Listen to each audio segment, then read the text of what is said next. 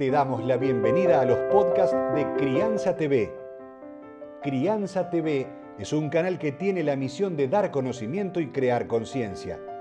Un medio en el cual encontrarás a especialistas y profesionales que hablan de temas desde el embarazo, parto y lactancia, como de la crianza en todas sus etapas, así como también de educación, tecnología, estética, alimentación, medio ambiente y valores te invitamos a conocer nuestra web www.crianza.tv.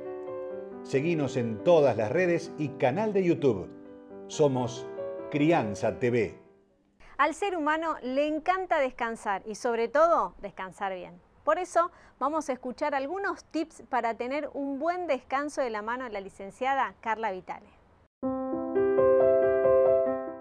Vamos a intentar con estos consejos y con estos tips que podamos descansar y conciliar el sueño mejor. ¿Por qué? Porque los argentinos se vio que el 32,5% de mil personas eh, respondieron a una encuesta eh, realizada por la Universidad de Abierta Interamericana en el AMBA que no están teniendo problemas para conciliar el sueño y para dormir. Entonces, venimos a poder ayudarlos en este tema. Eh, tenemos que hacer dos cosas importantes. Durante el día hábitos de vida para mejorar el sueño y llegando la hora de la noche cuando nos despertamos, higienes del sueño se llama, ¿sí? Una rutina de higiene del sueño. ¿Qué implica esto? Durante el día eh, que podamos programar descansos regulares. Esto que implica que si tenemos una tarea muy ardua, que cada, tantas horas podamos descansar, tomarnos un descanso. Si tenemos que tomar una siesta, que no sea más de 30, de 30 a 45 minutos, porque luego a la noche no vamos a poder conciliar el sueño o nos vamos a despertar. ¿Sí? Otra de las cosas es que el entorno, si trabajamos en casa de trabajo, no coincida con el lugar de sueño o de ocio y tiempo libre, si es posible. Si no es posible, que lo retiremos y limpiemos ese lugar de trabajo para que después sea el lugar de sueño, pero que no dejemos todo mezclado.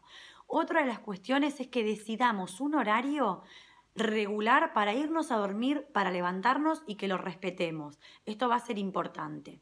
Otra de los temas es no usar ropa de cama todo el día poder diferenciarnos en la vestimenta en función de las tareas del día. Del, día.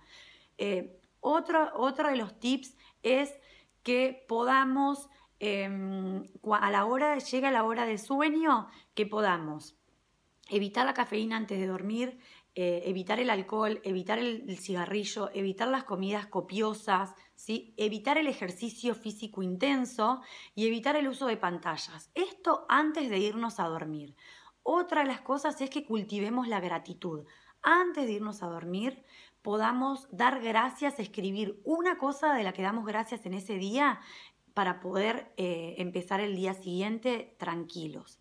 Otra de las cuestiones es escribir las tareas del día siguiente para que nuestro cerebro desconecte durante el sueño y no estemos pensando qué es lo que tenemos que hacer mañana, ¿sí? dejémoslo tranquilo y lo anotemos en una agenda, en un, eh, mejor si es lápiz y papel, al lado de la mesa de luz. Otra de las cosas que podemos hacer es establecer esta rutina que se cumpla todos los días igual, ¿sí? Y crear un ambiente relajado, es importante. La temperatura del lugar ¿sí? del dormitorio, que sea fresco, no que sea muy caluroso, ¿sí? eso es importante. Y aparte, que esté libre de sonidos y de factores distractores como mascotas, eh, como pantallas, como elementos que hagan ruidos, eliminarlos lo más que podamos. Y también es interesante que si bien dijimos que no a la cafeína, no al alcohol, no a las comidas copiosas, no al ejercicio físico intenso, no al cigarrillo, no al uso de pantallas, antes de dormir, sí hay alimentos que ayudan para conciliar el sueño, que tienen triptófano, como por ejemplo la banana, la leche o también puede ser el huevo. Entonces, estos tres alimentos nos ayudan a conciliar el sueño. Eh, también una, tisana, un té de valeriana, también para no acudir a, las a la medicación. Si nos despertamos a medianoche, no al uso de tecnologías, em, no, eh, o sea, no al uso de tecnologías, no agarrar el celu para mirar y sí poder tomarnos un té de valeriana o hacer una respiración consciente, ¿sí? Un mindfulness de la respiración.